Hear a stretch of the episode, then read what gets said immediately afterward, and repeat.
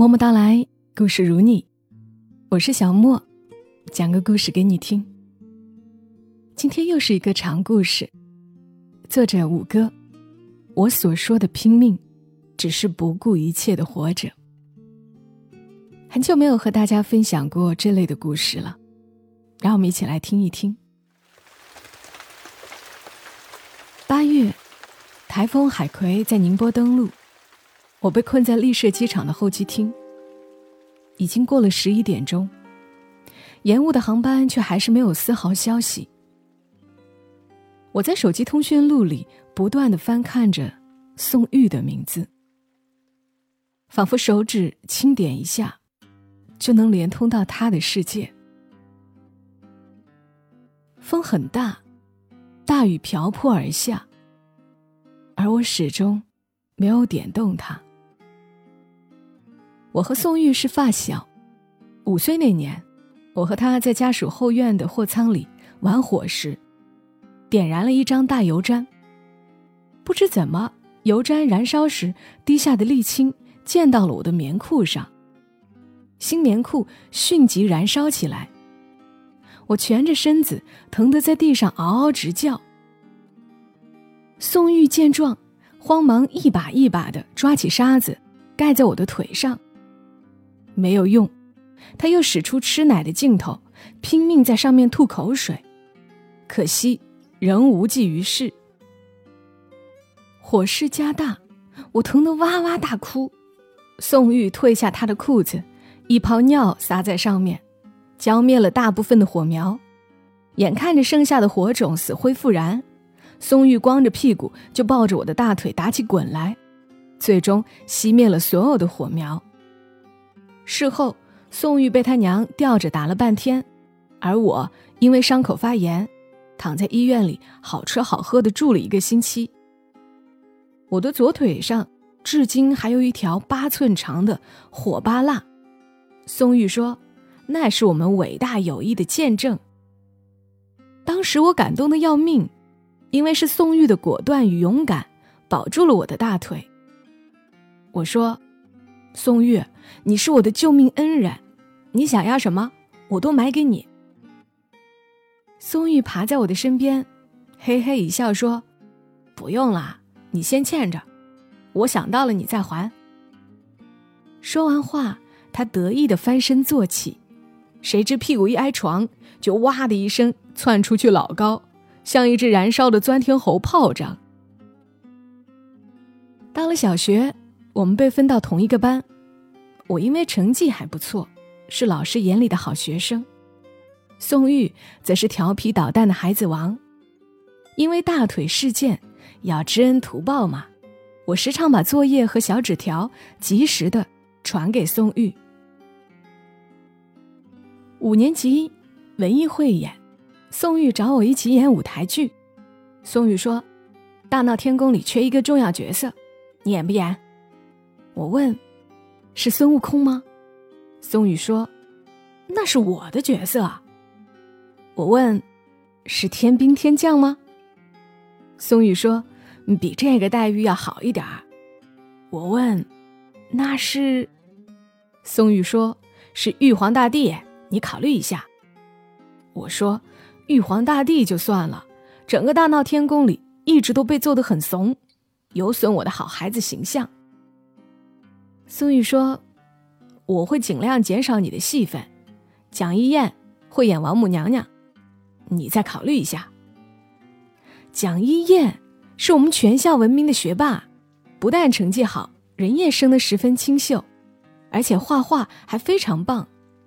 那个年龄段，但凡三观发育正常、身体茁壮成长的男生，都争着和蒋一燕做朋友，借她做的作业，收藏她的画。陪他一起大扫除，于是我不假思索的就答应了下来。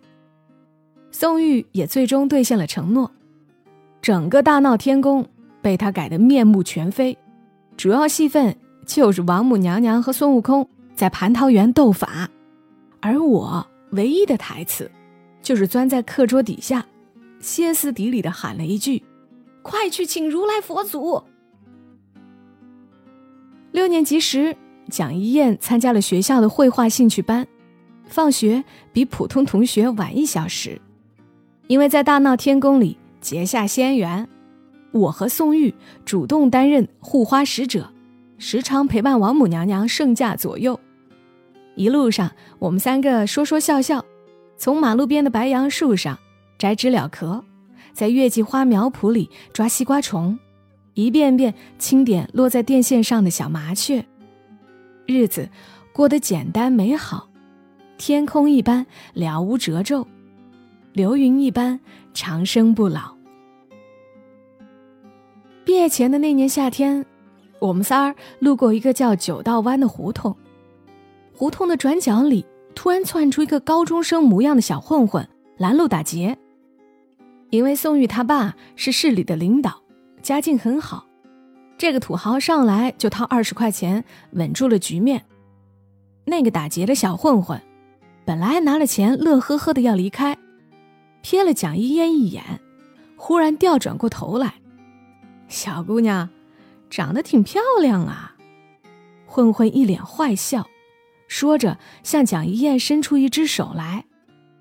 宋玉一个箭步挡在前面，拿了钱还不走。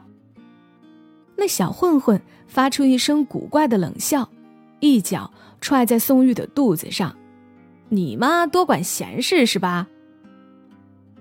宋玉捂着肚子倒在地上，使劲儿跟我使眼色，让我拉着蒋一燕快跑。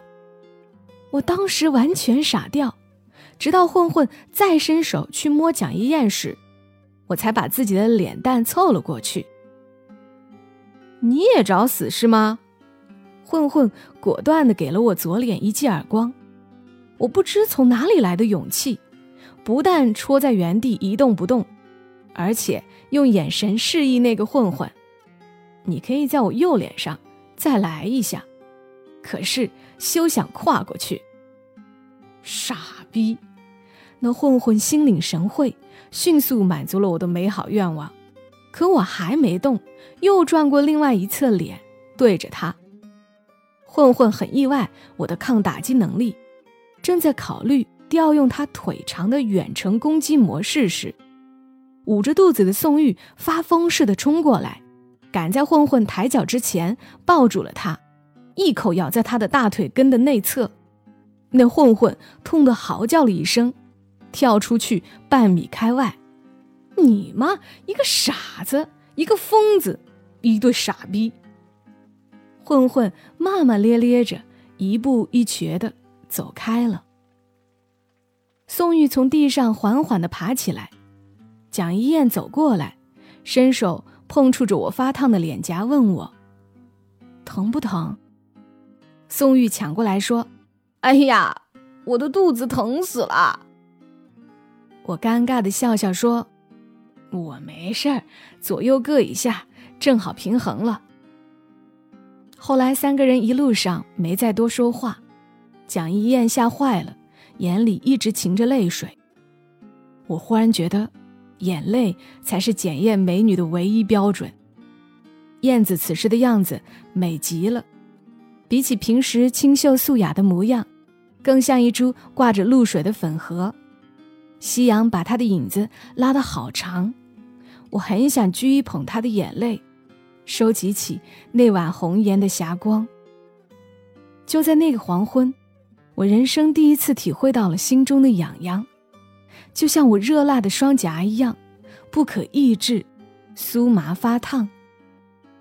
很久以后，宋玉问起我，为什么那天蒋一燕会先跑来问你疼不疼？明明是我伤的更重一点啊！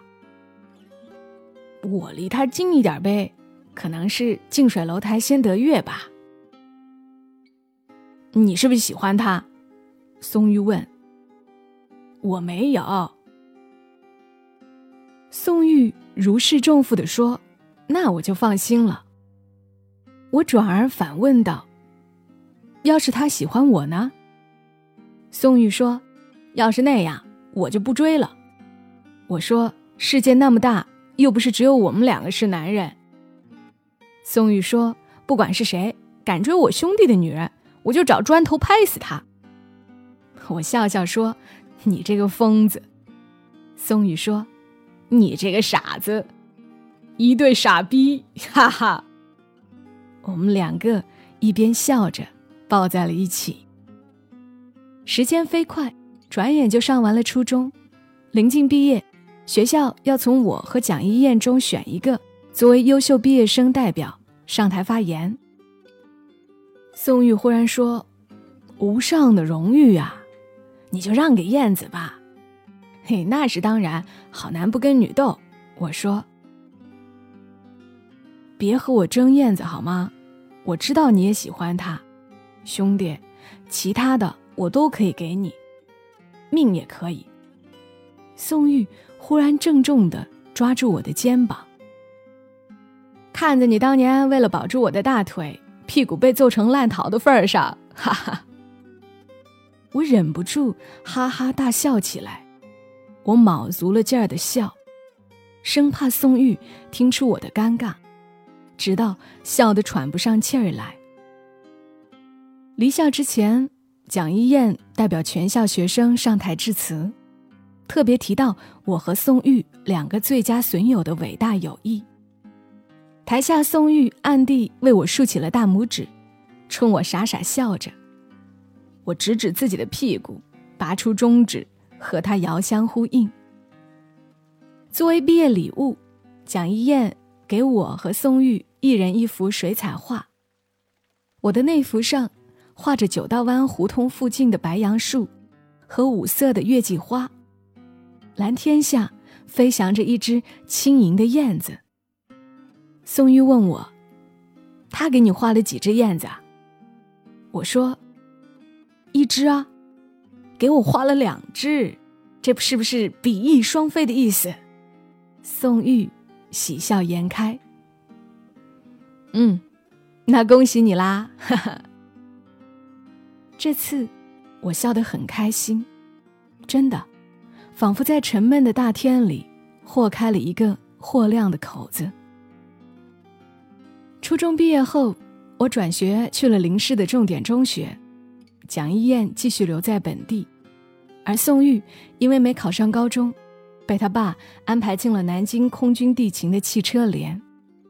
我第一次感受了好爸爸的伟大力量。这期间，只要宋玉回来，一定安排我和蒋一燕一起出去海戳。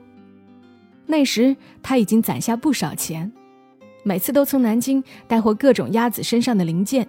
以及香辣可口的麻辣小龙虾，我们的伟大友谊顺利升级换代，从有难同当到有福共享。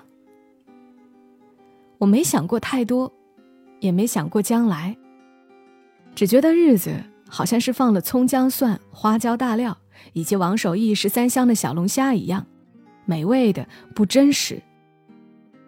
可惜，好时光总是溜得很快。转眼就是各奔前程的匆匆散场。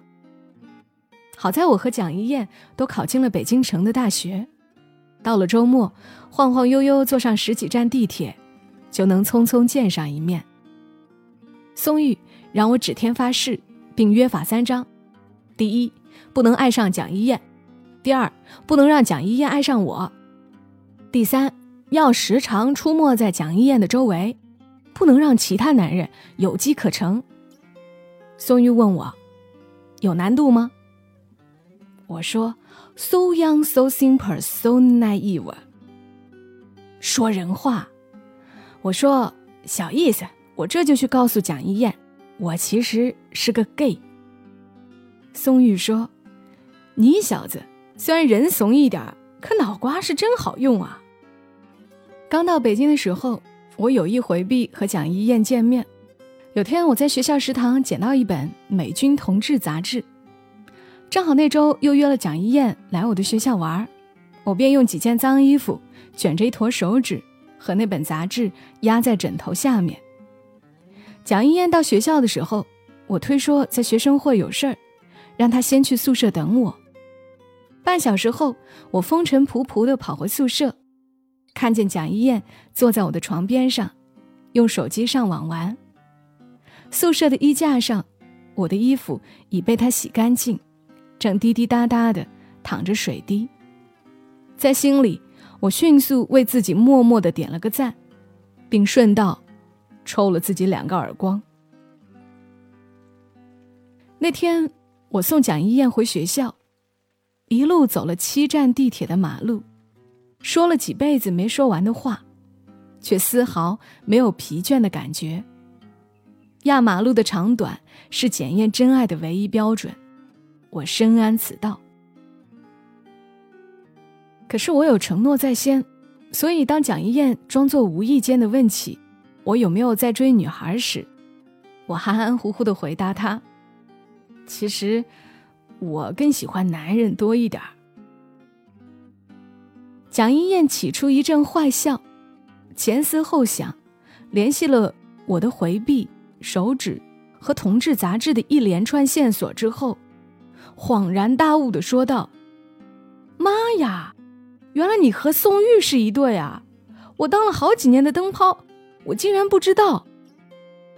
他娘的，太意外了！这完全不是我想让他得出的推论嘛。事到如此，我不得不说，宋玉不是。起码我知道他爱的不是我，而是你。蒋一燕眨着细长的眼睛笑起来，她说：“信息量好大呀。”我的 CPU 不够用，你让我缓一缓。说罢，他的双颊红热。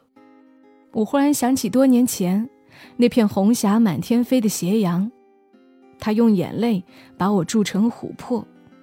自此，我的灵魂一直凝在那个百转千回的黄昏。虽然我不能确定蒋一燕从此便会相信我是同志的谎言。但我的态度起码表明，我真的对他不感冒。在我心里，他和宋玉已经成了比翼齐飞的一对儿。我陆续买了几套运动装，颜色很齐整，都是深深浅浅的紫色。每次我去见蒋一燕，或者他过来，我都精心把自己装扮成一个长条茄子。我们沿着地铁线步行，一路迎来送往，谈人生，谈艺术。唯独不谈感情，压马路的长短是检验真爱的唯一标准，没有比这个更扯淡了。后来，宋玉和蒋一燕顺理成章地走到了一起。宋玉退伍后被他爸运作进了市政府，蒋一燕被准公公安排进了市文化馆。毕业后，我背起行囊，跋山涉水，远走他乡。在上海一家代理进口变频器的公司里，我找到一份安装调试的工作。宋玉和蒋一燕大婚，宋玉一天打十八个电话，让我回去做伴郎。我推说买不到火车票，在电话里和宋玉大吵。宋玉说：“你他妈要是把我当兄弟，把燕子当妹子，你就给我滚回来。”我说。买不到火车票，我可能会迟到一天或两天。宋玉说：“买不到火车票，你就坐飞机啊！再不行，你打辆车回来，我给你报销。”我大吼：“谁要你报销？有钱就了不起吗？”最后，我还是赶回去了。婚礼正进行的如火如荼，新娘踮起脚尖，正准备接受新郎的香吻。我出现了，不合时宜的捧着一大束紫罗兰出现了。宋玉看到我，撇下闭着眼睛的燕子，径直从礼台上冲下来，他一把抱住我，把我箍得要死。我说：“你这个疯子！”宋玉说：“你这个傻逼！”我的眼泪瞬时飙了出来。我已经两年没见过他俩了，要不是顾及宋叔叔的面子，我和宋玉一定在台下互扇耳光来表达敬意。宋玉在我的脖子上狠狠地亲了一口，我噙着眼泪给蒋一燕献花，故作镇定地说：“你老公亲我，那是他的问题，不代表我爱他哟。”蒋一燕只是淡淡的说。来了就好，来了就好。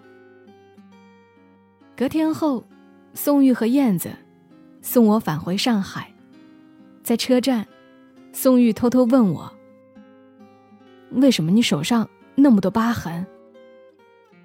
我说：“试验失误的时候，电流击穿烫的。公司是计件的，我多调试几台就多赚一点儿。”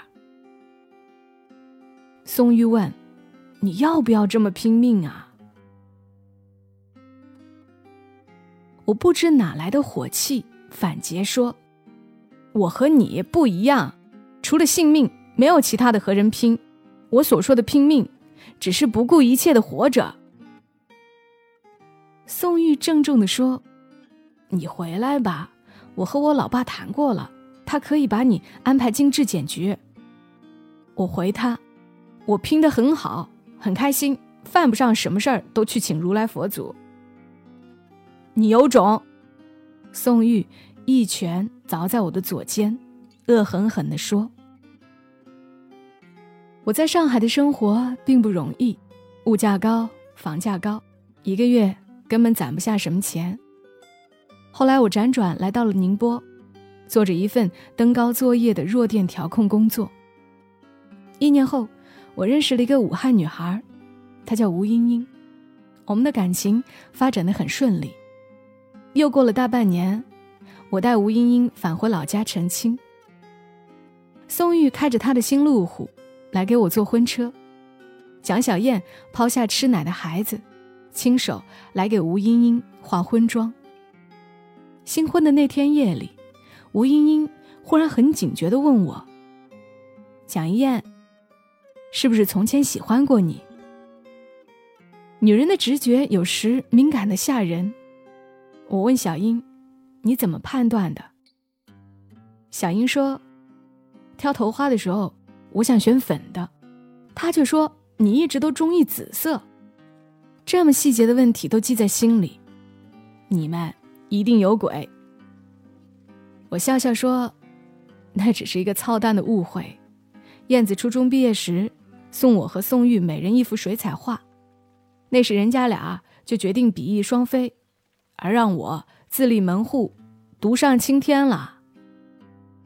在宁波，我时常爬上高耸的塔基操纵设备。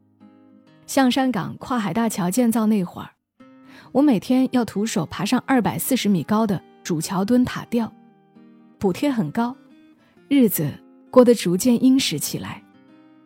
我时常望着空旷辽远的海面，思念故乡，想起宋玉和燕子。想起九道湾的白杨树和西瓜虫。两年后，大桥造好，我联系了同学，才知道宋玉他家出事儿了。他爸因为经济问题被批捕，牵连出宋玉就业的违纪问题。家里为了减轻量刑，拼命往外掏钱。宋玉也已经离职半年了。我见到宋玉的时候。他正在卡车货场，准备装货跑长途。人黑瘦，脸上透着一股倔强的精气。我说：“有我能帮上忙的，一定告诉我。”松玉说：“没什么，能扛得住。”我说：“别那么拼命，身体最重要。”宋玉冷笑一声：“拿命去拼，是因为没别的可拼。”这不是你说的吗？谁不是不顾一切的活着？我茫然无措，只好选择默默离开。其实我很想对他说：“你也有种，一定要好好活着。”人生就是这样，苦难就像九道湾胡同里随时跳出来的小混混一样，有时一个耳光接着一个耳光的抽你。有时忽然一脚把你踹在地上。八月，台风海葵在宁波登陆，我被困在丽舍机场的候机厅。已经过了十一点钟，延误的航班却还是没有丝毫消息。我在手机通讯录里不断的翻看着松玉的名字，仿佛手指轻点一下，就能连通到他的世界。就在几个小时前，我接到了燕子的电话。他告诉我，宋玉出事了。机场外风很大，大雨瓢泼而下，而我始终没有拨出号码。我赶回老家时，宋玉已经被安排下葬。人生匆匆，我竟赶不上见他最后一面。据说那段日子，宋玉为了多赚点钱，经常连夜赶路。出事的那一天，他的车子坏在了高速公路上。虽然他支起了三脚架，可惜那晚的视线太过模糊，后面的卡车发现路障时已经来不及反应。直接将他撞在前面卡车的翻斗上。亲朋散尽，在宋玉老家的最后一个下午，我和蒋一燕一起整理着他的遗物。我在书架上发现了一幅被压得很平整的油彩画，画上有高大的白杨树和五色的月季花，蓝天下并排飞翔着三只小燕子，手拉手一般。围成一个半圆。吴英英在傍晚打了电话，问我几时可以回去。蒋一燕倚在窗边，淡淡的说：“回吧，我会坚强的。”我恍然想起来，在多年前的那个黄昏，在那个被拉长的美丽的背影后，蒋一燕。忽然在家门前转过身来，她破涕而笑，用婉转的声音说道：“我很好，谢谢你们。”九道湾的胡同虽然很长，而我们终究能走出来。